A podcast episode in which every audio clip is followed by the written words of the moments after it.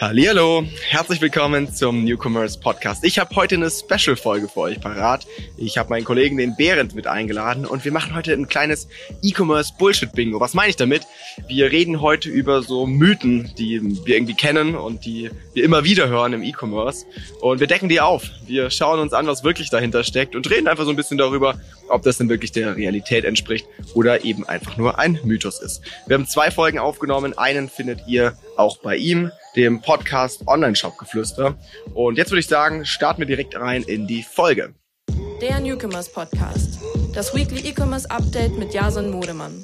Berend, hi. Schön, dich heute hier im Podcast zu haben. Yes, ich freue mich auch. Freue mich total auf die Folge. Das ist, glaube ich, äh, was Spezielleres, was wir uns heute ausgedacht haben. Heute geht es so ein bisschen darum, was es denn im E-Commerce oder äh, so in unserem Online-Shop, in unserem Marketing für Mythen gibt gerade. Und ich glaube, wir alle kennen es ja, irgendwie, es sind Buzzwords da draußen und wir hören dann doch irgendwie immer mal wieder die gleichen Sachen. Und es gibt dann auch ein paar, die da irgendwie so ein bisschen auf Panik machen. Keine Ahnung, ich gerade, wenn ich so zurückdenke, irgendwie nach der, gerade so die, ein DSGVO oder sowas, alle sind in Panik. Ne? Und wir wollen heute mal so ein bisschen Licht in die, in die Sache bringen und schauen, was steckt denn wirklich dahinter, hinter so den ein oder anderen Mythen. Und wir haben uns jetzt im Vorfeld schon mal kurz Zeit genommen und ein paar Mythen eben zusammengesammelt. Willst du dich vielleicht mal noch kurz vorstellen, bevor wir jetzt hier zu schnell anfangen? Während Gib uns doch noch mal kurz Info, wer du bist. Yes, also wir sind ja hier heute beim E-Commerce Bullshit Bingo und ja, E-Commerce ist mein Thema äh, seit einigen Jahren jetzt. Wir sind eine ganzheitliche E-Commerce-Beratung und helfen Online-Shops, D2C-Brands beim Wachstum und ja, sind da sehr generalistisch aufgestellt und kennen uns in vielen Themen ganz gut aus. Unter anderem natürlich Marketing, Retention, Tracking, Controlling, Logistik. Ähm, genau, wir gehen da sehr ganzheitlich ran und beraten unsere Kunden dort. Mega. Ich würde sagen, das ist auch eine super Überleitung Vorbereitung. Am Ende haben viele Online-Shops da draußen gerade ein Problem und das ist das Thema Tracking, mit dem ich gerne starten würde, Berend. Tracking ist ja jetzt gerade, ich habe es auch gerade schon so ein bisschen an, angeteasert, ähm, gerade nach einem iOS 14 oder nach einer DSGVO nicht mehr ganz so easy, wie es vielleicht vor fünf Jahren war. Ja. Und da gab es ein paar Veränderungen und ein, ein Mythos, den wir heute so ein bisschen mal durchleuchten wollen, ist so ein Stück weit, mit diesem ganz normalen Standard-Setup kommst du nicht mehr weit. Also irgendwie ein Google Analytics und hier noch ein Facebook-Pixel und so per Default das wird schwierig, weil du einfach keine Datenqualität mehr hast. Und ähm, im gleichen Zuge sind ja auch eine ganze Menge Tools irgendwie so aus dem Boden gesprossen. Ne? Irgendwie ähm, ein, ein Attribute, ein Tracify, ein Mabel, ein ähm, Triple Whale, you name it. Ne? Das, das könnte ich jetzt den ganzen Tag wahrscheinlich hier weitermachen. Ich wollte gerade sagen, die Liste geht lang. genau. Und am Ende sind das ja auch, vielleicht ist, war es auch unfair, die gerade so zu nennen, weil am Ende unterscheiden die sich auch stark. Ne? Die einen konzentrieren sich mehr auf das Thema Attribution, die anderen mehr auf Tracking. Aber ich fände es einfach mal total spannend, spannend, deine Meinung dazu zu bekommen. Würdest du sagen, man braucht wirklich diese Tools gerade oder ist es vielleicht auch einfach nur Geldmacherei? Mm, ich würde sagen, es kommt ein bisschen darauf an, an welchem Punkt man steht. Also wenn man jetzt irgendwie schon eine Million im Monat oder sowas umsetzt oder irgendwie darüber hinaus unterwegs ist, dann glaube ich schon oder bin ich überzeugt davon, dass äh, Tools wie Tracify oder Mabel wirklich einen krassen Impact haben können und einfach richtig, richtig äh, ja das Ganze nach vorne bringen. Aber wenn ich jetzt auf kleinere Brands gucke, die vielleicht noch am Anfang stehen, unter 100k oder sowas im Monat machen, sage ich dir ganz ehrlich, da brauchst du keinen Mabel, da brauchst du keinen Tracify, da musst du einfach die Message richtig klar machen, geile Creatives machen und ganz ehrlich, da habe ich Accounts gesehen, die selbst ohne Conversion API trotzdem richtig geil skalieren können und das Ganze aufbauen können. Also ich würde sagen, es hängt sehr davon ab, an welchem Punkt man sich befindet. Aber würdest du nicht sagen, dass gerade die kleinen Shops, die ja noch wenig Daten haben, besonders darauf achten müssen, dass sie halt die paar Daten, die sie haben, zusammenkratzen müssen? Weil ich würde das schon sagen, ehrlich gesagt. Also ich, ich weiß schon, was du meinst. Klar, da, da kommt ja auch schnell so das Thema Kosten dann ins Spiel. Ne? Also wenn du dann halt dann nochmal irgendwie, also manche dieser Tools kosten echt, keine Ahnung, direkt mal ein Taui oder sowas im Monat. Ne? Da bin ich dann voll bei dir, dass das halt den Mehrwert nicht äh, widerspiegelt.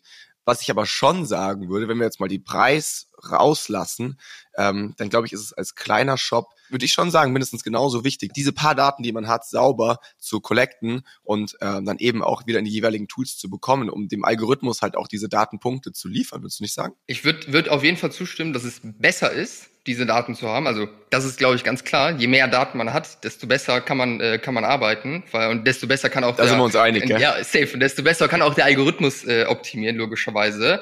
Aber ganz ehrlich, am Ende des Tages, vor allem am Anfang, geht es um Product Market Fit, geht es darum, die Zielgruppe richtig anzusprechen, geht es darum, die richtigen Messages zu haben. Und wenn man die hat, dann sind solche Tools aus meiner Sicht nice to have, aber auch nicht notwendig, um die ersten Schritte, sage ich mal, zu gehen. Von dem her würde ich sagen, nice to have, aber nicht notwendig. Okay, also du würdest sagen, das ist nicht die absolute Grundlage. Mach erstmal die Basics und dann ja, guckst safe, du weiter. Safe. So.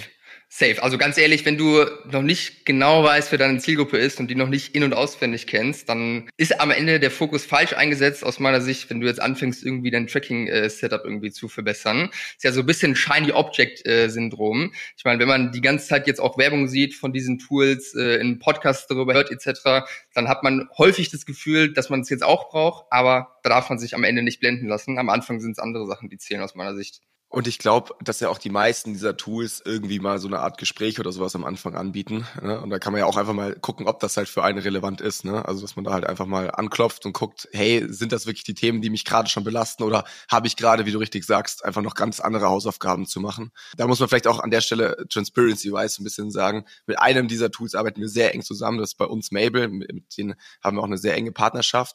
Ähm, deswegen, das darf man, muss man dann nochmal auch nochmal mehr irgendwie unter die Lupe nehmen, was ich da sag. Ne? Ähm, aber für, uns, aus unseren Accounts raus, muss ich schon sagen, dass das, und da hast du recht, natürlich sind das eher etwas größere dann auch, äh, dass das halt schon einen krassen Mehrwert gebracht hat, ne? dass man dann wirklich irgendwie sagt, hey, man einfach mal eben 30 Prozent höhere Profitabilität oder sowas, einfach nur durch die Daten. Ne? Deswegen würde ich abschließend sagen, es macht auf jeden Fall Sinn, sich dieses Thema Datenqualität genauer anzuschauen. Was das aber konkret dann für jeden einzelnen Fall heißt, ich glaube, das muss jeder für sich selber entscheiden. Ja, safe. Und wir haben auch Kunden, die jetzt äh, noch am Anfang stehen, denen wir auch ganz klar empfehlen, mit äh, solchen Tracking-Tools zu arbeiten und es auszuprobieren. Ich glaube, es hängt immer sehr individuell davon ab, wo steht man und wie ist der Stand in den, in den Basics, sage ich mal, steht das Fundament. Ja, genau. Dann würde ich direkt weitermachen äh, mit meinem zweiten Mythos, der gerade uns als Social Media Agentur, äh, das höre ich ja mal mindestens dreimal pro Tag, äh, das ist dann immer ungefähr so, jemand bucht irgendein Gespräch mit uns und äh, dann hüpft da mein Kollege rein und das Gegenüber sagt dann irgendwas von wegen, ja, aber am Ende ist ja, wirkt's ja schon so, als wäre Facebook und Instagram tot. Oder wir müssen jetzt ja auf TikTok wechseln. Während, ich lasse einfach mal so stehen, was sagst du dazu? Ja, also ich würde sagen, das ist Bullshit. also ganz ehrlich, wer Werbung schaltet und wer auch Einblick hat in ein paar Werbeanzeigenmanager auf Meta, der sieht, dass selbst Facebook nicht tot ist. Klar, wenn du jetzt eine ultra junge Zielgruppe ansprichst mit deinen Produkten und du hast nur Gen Z zum Beispiel als Kunden, dann siehst du natürlich, dass fast gar kein Budget wahrscheinlich auf Facebook ausgegeben wird. Aber ich habe Kunden, die auch etwas ältere Zielgruppen haben, 30, 40 oder sowas in der Richtung. Und da sehe ich auch Accounts, wo der größere Teil des Werbebudgets auf Facebook ausgegeben werden. Und aus meiner Sicht, klar, TikTok ist eine geile Chance und für manche Brands macht vielleicht Sinn, auch mit TikTok zu starten. Aber den meisten Brands empfehlen wir tatsächlich noch, sich erstmal auf Meta zu konzentrieren, weil es einfach die erwachsenere Plattform ist und der Algorithmus einfach besser performt und es aus meiner Sicht einfacher ist, dort die ersten Schritte, sage ich mal, im Performance-Marketing zu gehen. Ja, 100 Prozent. Ich glaube, das wird ein schneller, äh, schnell aufgeräumter Mythos hier sein. ja, ähm, was du sagst, finde ich total spannend, weil am Ende ist es echt so, wir haben ähm, bei uns im Portfolio sehr unterschiedliche Zielgruppen am Ende auch bei den Produkten. Und wir haben auch teilweise so, wir haben auch ein, zwei so Kunden, die kommen echt noch so aus den QVC-Zeiten, also wirklich so TV-Shopping, ne? Und dann gehen die auf Social Media, die haben auch gar nicht mal kleine Spendings, ne? das sind riesen Companies teilweise, die, die schieben 100 Mio oder sowas online, ne? das ist echt, das sind ordentliche Batzen. Und was dann total spannend ist, du gehst, machst natürlich Automatic Placement, sagst halt dem Algorithmus, yo, platzier das halt da, wo es Sinn macht.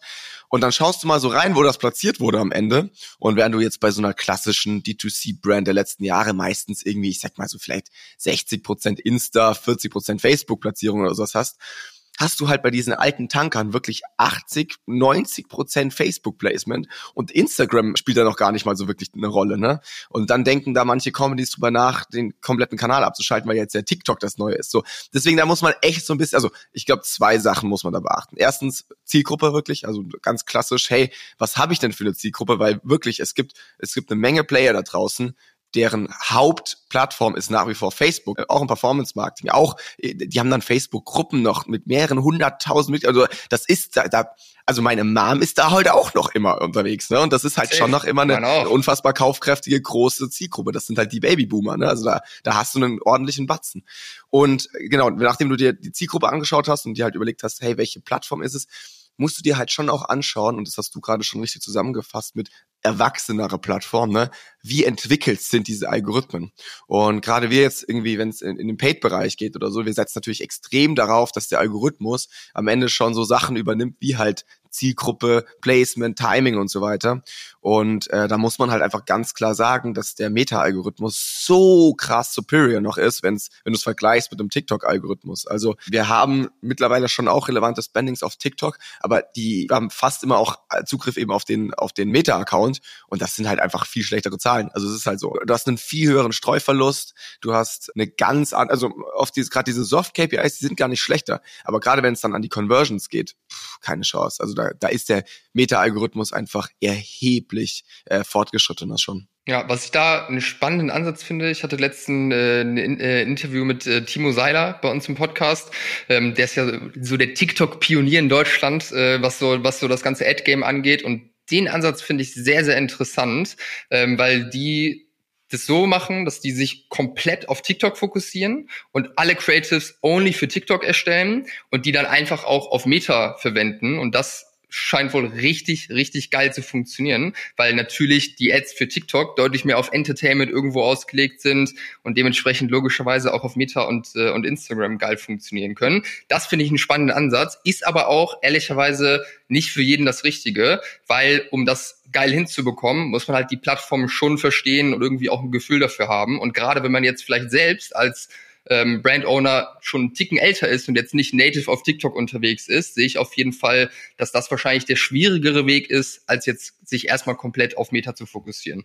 Weißt du, auf welche ähm, Conversion oder auf welche KPI das gedacht war? Also geht es da wirklich um harte KPIs oder ist das halt eher dann für die Markenwahrnehmung oder so? Weil ich meine, Entertainment ist natürlich ganz nice und ich kann das voll bestätigen. Also viele unserer TikTok-Creatives funktionieren sehr gut auf Meta. Meta-Creatives auf TikTok, die, die kannst du auch direkt deinen, ja, deinen PC in, an die Wand schmeißen. Also das kannst du komplett lassen. Also ähm, deswegen würde mich aber interessieren trotzdem, weil wir merken halt schon, die sind halt gerade in den Soft-KPIs super stark. Also Klickraten ähm, oder auch Scroll-Stop-Rates oder sowas. Aber jetzt in den, in den Käufen ist natürlich dann schon teilweise, dass du nochmal irgendwie ein paar bisschen andere Mechaniken auch einfach auf Meta dann nochmal einbauen kannst. Deswegen würde mich das noch interessieren.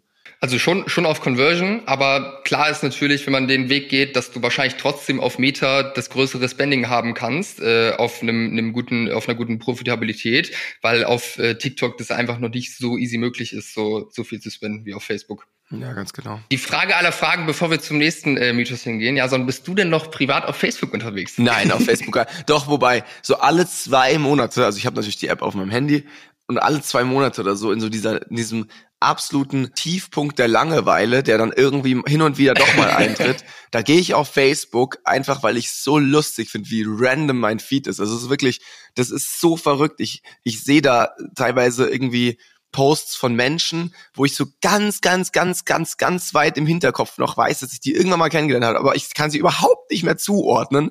Äh, das sind irgendwelche Memes, die wirklich überhaupt nicht lustig. Also es ist so nice, auf Facebook manchmal noch zu gehen. Deswegen gerne jetzt hier auch an alle, die den Podcast gerade hören und eine freie Hand haben, geht doch jetzt mal auf Facebook und guckt mal, was so in der alten Welt gerade los ist, ähm, was eure Tanten so posten und was es für tolle neue Hundememes gibt. Ist immer wieder schön.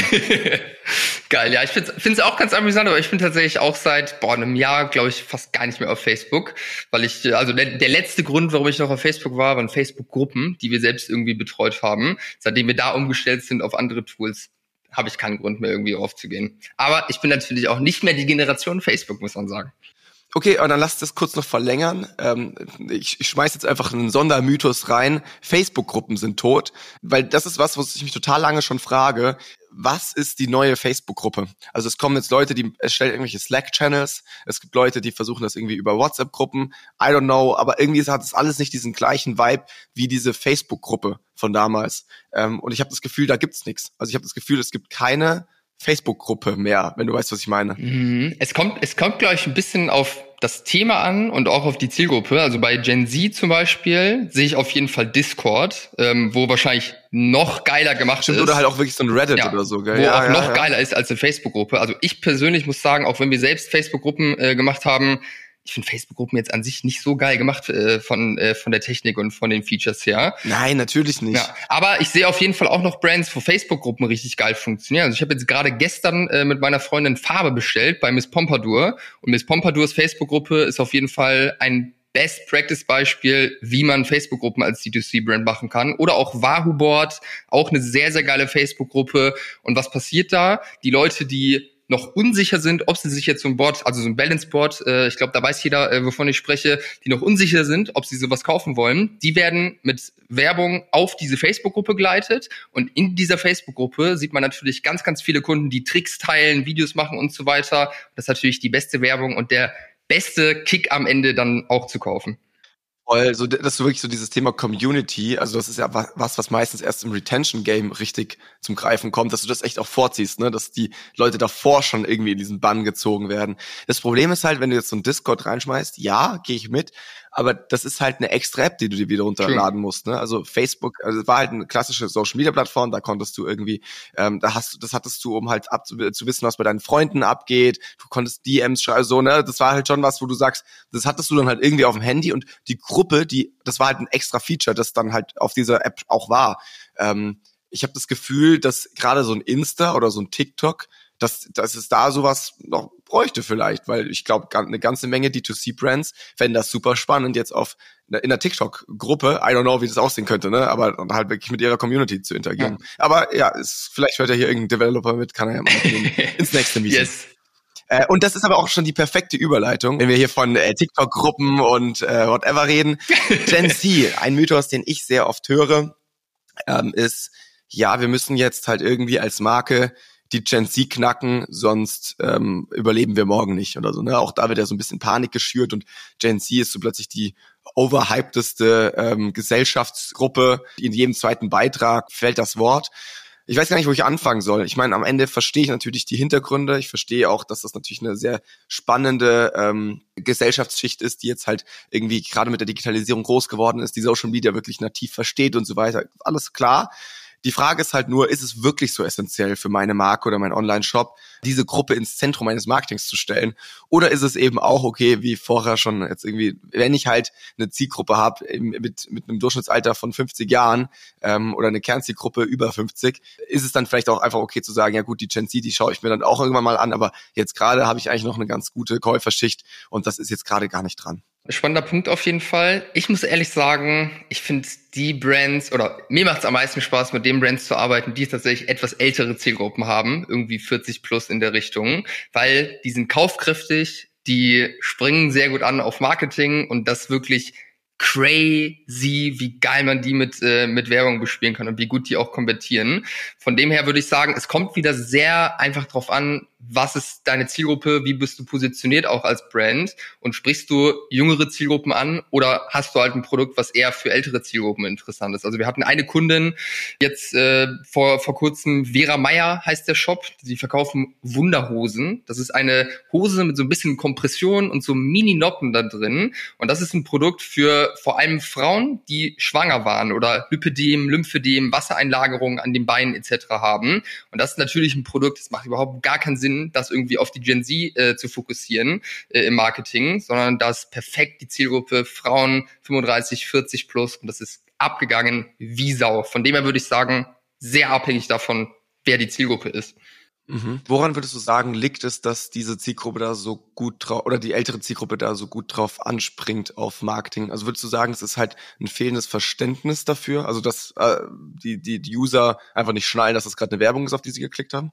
Das ist eine sehr gute Frage. Ich habe teilweise das Gefühl, man musste sich ja immer immer anhören. Also ich bin jetzt, wir sind ja glaube ich beide relativ äh, relativ gleich alt äh, mit Mitte 20 und ich musste mir sehr sehr häufig anhören von meinen Eltern, ich auch mal das Handy wegmachen soll und so weiter, dass man sehr unbewusst damit umgeht. Aber ich muss ehrlich sagen, wenn ich jetzt auf die Generation meiner Eltern gucke, dass ich da teilweise echt sehe oder sehr häufig sehe, dass sehr sehr unbewusst auch mit Social Media und generell Handy etc. umgegangen wird. Und ich glaube, das ist auf jeden Fall ein Grund, ähm, warum die sehr gut darauf anspringen, weil die einfach sehr unbewusst teilweise damit umgehen und natürlich auch das einfach nicht so richtig im Gefühl haben, was jetzt, was ist jetzt Werbung, was ist cool, was ist authentisch, wem kann ich glauben, etc. Also ich glaube, die springen einfach generell ein bisschen mehr darauf an, weil es noch neuer ist für die und die, die nicht so groß damit geworden sind und die nicht so die Antennen haben, da das zu fühlen, was, äh, was da jetzt genau gemeint ist. Mhm.